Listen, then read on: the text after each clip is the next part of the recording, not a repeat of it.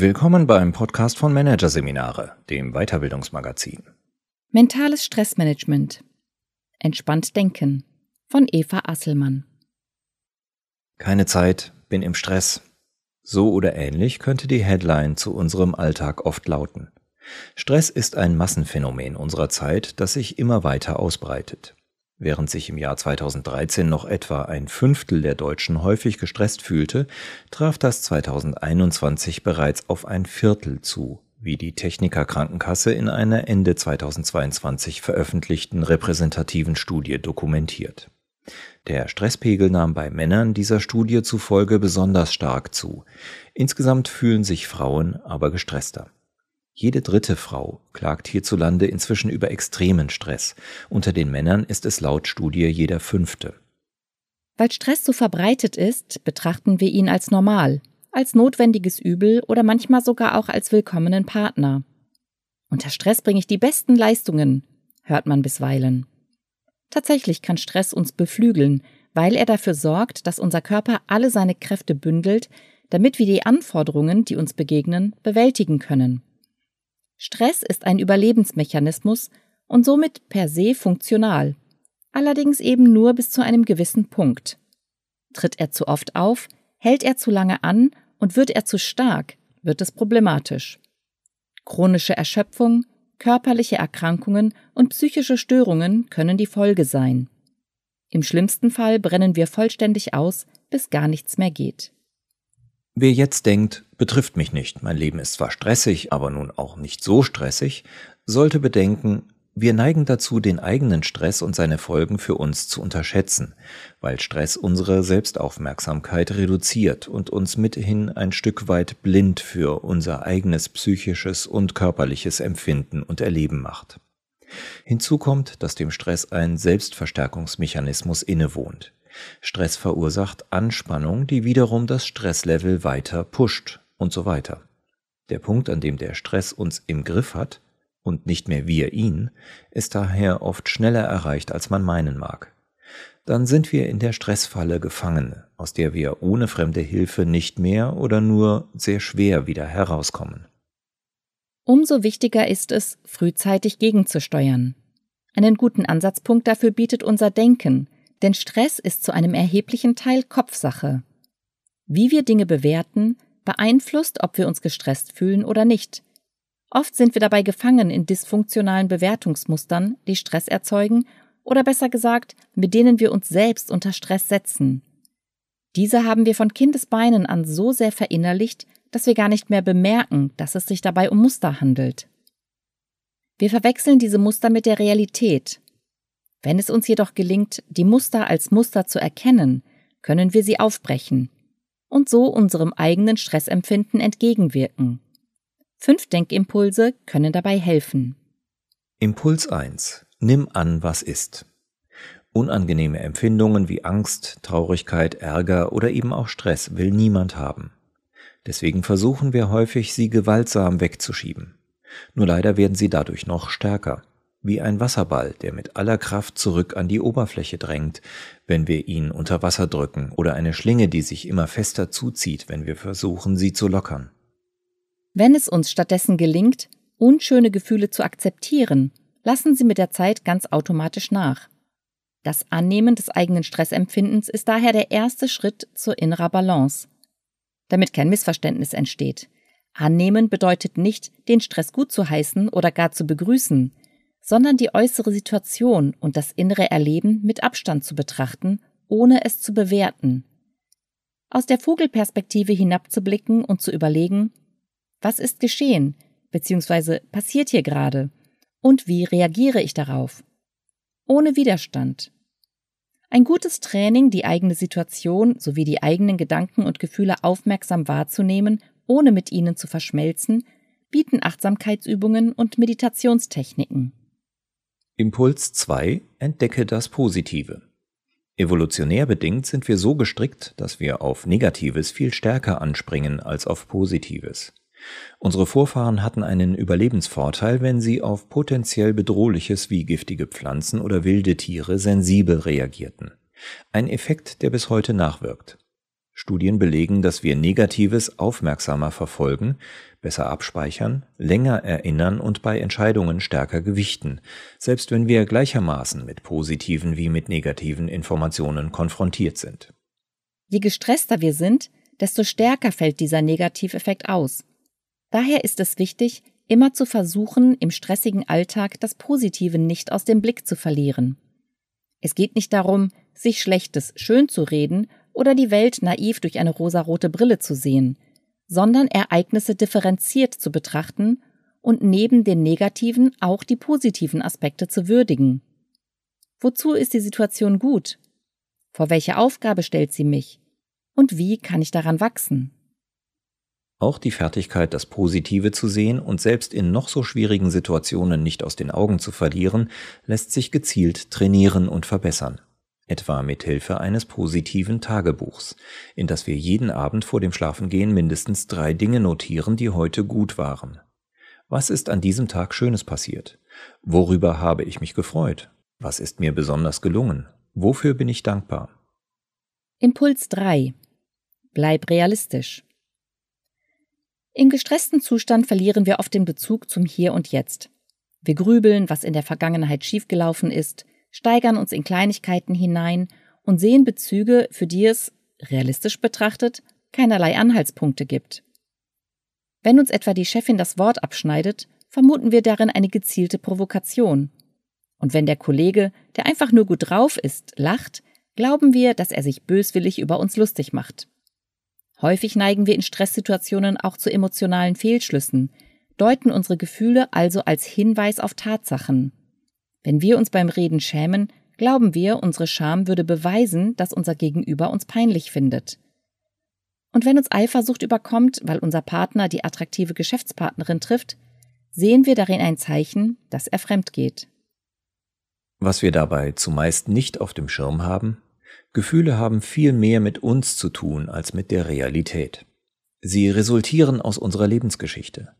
Vielleicht haben wir oft das Gefühl, dass andere sich über uns lustig machen, weil wir als Kind gehänselt wurden. Oder wir wurden vom Ex-Partner betrogen und sind deshalb jetzt so eifersüchtig. Allgemein ausgedrückt, wir projizieren die Vergangenheit auf die Gegenwart. Nicht selten ist die Folge eine selbsterfüllende Prophezeiung. Weil wir die Situation verzerrt sehen, verhalten wir uns so, dass die verzerrte Wahrnehmung zur Realität wird. Vielleicht raunzen wir den fröhlichen Kollegen so barsch an, dass dieser sich tatsächlich über uns und unser unangemessenes Verhalten lustig macht. Oder unsere Eifersucht wird so stark, dass sich unser Partner irgendwann wirklich jemand anderen sucht. Statt uns in Stresssituationen, in wilde Spekulationen und Emotionen hineinzusteigern, sollten wir versuchen, unsere typischen Denkmuster zu erkennen und sie uns immer wieder bewusst machen. So können wir ihre dysfunktionale Wirkung entschärfen und es gelingt uns leichter, realistisch zu bleiben und angemessener auf Herausforderungen und Mitmenschen zu reagieren, was wiederum Problemen vorbeugt und Stress reduziert. In Stresssituationen schätzen wir aber nicht nur Erlebnisse in der Gegenwart und Vergangenheit oft unrealistisch ein, je gestresster wir sind, desto mehr sorgen wir uns auch, was in der Zukunft Schlimmes passieren könnte. Und mit jeder Minute, in denen wir in solchen Zukunfts- oder besser gesagt Katastrophenszenarien gedanklich verbringen, werden sie uns vertrauter und erscheinen uns wahrscheinlicher, wodurch der Stresspegel weiter steigt und wir noch schwärzer malen. Ein Stress-Teufelskreis. Um ihn zu durchbrechen oder noch besser ihn erst gar nicht entstehen zu lassen, sollten wir in Stresssituationen immer versuchen, den Fokus auf die Gegenwart zu richten und eben nicht auf das, was schlimmstenfalls irgendwann einmal sein könnte. Eine weitere Möglichkeit, dem Negativfokus entgegenzuwirken, besteht darin, dem Worst-Case-Szenario in unserem Kopf ein Best-Case-Szenario gegenüberzustellen. Wie könnte die Situation bestenfalls ausgehen? Und wie würde ich mich dann fühlen? Welche positiven Folgen hätte das und wie würden andere reagieren? Die Wucht der Schwarzmalerei nimmt ab, wenn wir unsere Gedanken bewusst auf Positives lenken. Ebenfalls hilfreich, egal ob es um die Bewertung von Erlebtem oder möglichen Ereignissen in der Zukunft in Stressphasen geht, die Situation mit Abstand betrachten. Wie werde ich in einem, fünf oder zehn Jahren darüber denken? Wie wichtig ist diese Sache im Hinblick auf meine grundlegenden Werte und Lebensziele? Wie würde eine unbeteiligte Zuschauerin die Situation sehen? Was würde ein guter Freund sagen, wenn ihm das passiert, wovor ich mich fürchte? Und was würde ich ihm dann raten? Impuls 4. Glaub an dich. Die Selbstwirksamkeitserwartung gibt an, wie sehr wir darauf vertrauen, den Weg bis zu einem bestimmten Ziel erfolgreich gehen zu können. Glaube ich daran, dass ich es schaffe, den bevorstehenden Vortrag gut über die Bühne zu bringen? Oder daran, die familiären Streitigkeiten gemeinsam mit meiner Partnerin zu lösen? Menschen mit einer hohen Selbstwirksamkeitserwartung sind überzeugt davon, den Anforderungen im Alltag gewachsen zu sein. Das schützt sie davor, sich in turbulenten Zeiten hilflos, überfordert und gestresst zu fühlen. Entsprechend erkranken Menschen mit einer hohen Selbstwirksamkeitserwartung auch seltener an psychischen Störungen wie Ängsten, Depressionen oder Substanzabhängigkeiten, wie Studien zeigen. Laut Albert Bandura, einem der bedeutendsten Psychologen des vergangenen Jahrhunderts, hängt die Höhe der Selbstwirksamkeitserwartung von vier Einflussgrößen ab. An allen vier Punkten können wir ansetzen, um die eigene Selbstwirksamkeitserwartung zu erhöhen und damit unseren Stressschutzschirm zu stärken. Punkt 1. Unsere persönlichen Erfahrungen in der Vergangenheit. Wir sollten uns immer wieder klar machen, was wir im Leben schon alles geschafft haben. Worauf bin ich stolz? Welche Hürden konnte ich meistern, auch wenn es nicht leicht war? Welche Stärken und Kompetenzen habe ich damals dabei bewiesen? Und wie könnte ich diese auch bei aktuellen Herausforderungen einsetzen? Punkt 2. Die Erfahrungen wichtiger Vergleichspersonen. Wenn wir vor einem Problem stehen, ist es hilfreich zu überlegen, wen wir kennen, der oder die ein ähnliches Problem schon einmal gelöst hat. Das kann übrigens nicht nur die eigene Selbstwirksamkeitserwartung stärken, sondern auch ganz praktisch zu Lösungsansätzen führen. Vor allem dann, wenn wir die betreffende Person ansprechen. Wie bist du konkret vorgegangen? Welche Erfahrungen hast du dabei gemacht? Hast du Tipps für mich? Oder kannst du ein Buch oder einen Artikel zum Thema empfehlen? Punkt 3. Das Zureden anderer. Wenn andere Personen uns bei unseren Vorhaben bestärken, gehen wir diese selbstbewusster an, mit höherer Selbstwirksamkeitserwartung. Dabei kommt es nicht darauf an, ob die positive Zurede proaktiv erfolgt oder wir sie einfordern. Insofern ist es immer eine gute Idee, unseren Liebsten von unseren Herausforderungen und Zielen zu erzählen und sie um Ermutigung zu bitten. Etwa durch eine Kurznachricht jeden Morgen aller Du schaffst es, ich glaube an dich. Das mag albern klingen, hilft aber tatsächlich. Punkt 4. Unsere körperlichen und emotionalen Empfindungen. Stress löst nicht nur bestimmte Körpersymptome aus. Auch umgekehrt wirken sich Körpersymptome auf unser Stressempfinden aus. Heißt, wenn es uns in stressigen Situationen etwa gelingt, unsere Atmung von der Brust zurück in den Bauch zu schieben und zu verlangsamen, können wir so unser Stressniveau senken.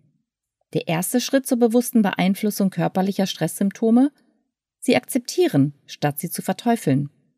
Okay, ich schwitze. Das ist in so einer Situation ja auch völlig normal.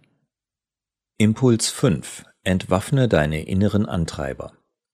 Wir kennen sie als innere Stimmen, die uns die immer gleichen Botschaften zuflüstern und uns bestimmte Verhaltensweisen zuflieren. Der US-amerikanische Psychologe Taby Kahler spricht in seinem gleichnamigen Konzept, das er inspiriert von der Transaktionsanalyse entwickelt hat, von inneren Antreibern. Bei diesen handelt es sich um Glaubenssätze, die Werte und Normen verkörpern, die wir von klein auf verinnerlicht und von unseren Bezugspersonen übernommen haben. Kahler unterscheidet fünf Antreiber, die bei jedem Menschen unterschiedlich ausgeprägt sind. Ein Antreiber ist laut dem Psychologen jedoch immer dominant. Dieser sogenannte Primärtreiber prägt unser Verhalten besonders und ist auch besonders oft dafür verantwortlich, wenn wir in Stress geraten. Bei Menschen mit ausgeprägtem Streng dich an Antreiber kann es leicht passieren, dass sie sich zu viel aufhalsen und ihre psychischen und körperlichen Grenzen missachten. Ein dominanter Sei perfekt Antreiber erschwert es, Aufgaben zügig und pragmatisch zu Ende zu bringen. Menschen mit diesem Primärtreiber verlieren sich oft in nebensächlichen Details, während wichtige Aufgaben warten, sich summieren und so immer mehr Druck erzeugen. Ein gegenteiliges Verhalten fördert der Sei schnell Antreiber, in den Stress führen kann er aber genauso. Und zwar dann, wenn das durch ihn getriggerte hohe Arbeitstempo zu vorschnellen Entschlüssen, unüberlegtem Handeln und im Worst Case zu purem Chaos führt. Menschen mit ausgeprägtem Sei stark Antreiber fördern ihr eigenes Stresserleben häufig dadurch, dass sie sich schwer damit tun, bei Schwierigkeiten oder Überlastung Hilfe anzunehmen. Und ein starker Mach es allen recht Antreiber wiederum kann auf die Stressbahn führen, weil er verhindert, auch einmal Nein zu sagen und für die eigenen Interessen einzutreten. Allerdings sind wir unseren Primärantreibern nicht hilflos ausgeliefert, wenn sie über die Stränge schlagen und uns in den Stress treiben. Mit sogenannten Erlaubern lässt sich ihnen entgegenwirken und ihre Kraft auf ein gesundes Maß drosseln. Nützliche Erlauber beim Streng dich an Antreiber sind beispielsweise Ich darf Spaß bei meiner Arbeit haben oder Es darf auch leicht gehen. Den Sei perfekt Antreiber entkräftigen können Erlauber wie ich darf Fehler machen oder 80 Prozent sind gut genug. Passende Erlauber beim Sei schnell Antreiber sind Ich darf mir Zeit nehmen oder Ich darf Pausen machen. Der Sei stark Antreiber lässt sich etwa durch Ich darf Gefühle zeigen oder Ich darf um Hilfe bitten abschwächen. Erlauber wie Meine Bedürfnisse sind wichtig oder Ich darf Nein sagen sind hilfreich, um den Mach es allen recht Antreiber entgegenzuwirken. Erlauber wirken umso besser, wenn wir sie uns nicht nur regelmäßig ins Gedächtnis rufen, sondern sie uns auch vor Augen führen. Und zwar buchstäblich. Etwa niedergeschrieben auf einem Post-it, den wir in stressigen Phasen an den Rechner oder den Badezimmerspiegel kleben. Doch um die passenden Erlauber formulieren zu können, müssen wir natürlich erst einmal unseren Primärantreiber kennen. Um diesem auf die Spur zu kommen, können wir uns fragen, welche Gedanken schießen mir in Stresssituationen typischerweise in den Kopf und zu welchem Antreiber passen sie? Am besten notieren wir die Antworten, weil sie so fassbarer werden und weil sich durchs Schreiben die Aufmerksamkeit im Reflexionsprozess leichter hochhalten lässt. Ein Erlauber, der bei unserem persönlichen mentalen Stressmanagement immer hilfreich ist, lautet übrigens so.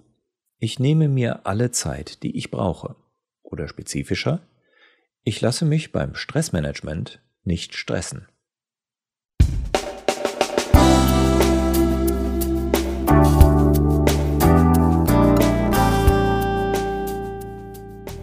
Sie hörten den Artikel Mentales Stressmanagement. Entspannt denken von Eva Asselmann aus der Ausgabe Dezember 2023 von Managerseminare, produziert von Voiceletter. Weitere Podcasts aus der aktuellen Ausgabe behandeln die Themen New Pay, Route zur alternativen Lohntüte und Sinnfragen in Unternehmen, das Purpose Dilemma. Weitere interessante Inhalte finden Sie auf der Homepage unter managerseminare.de und im Newsblog unter managerseminare.de/blog.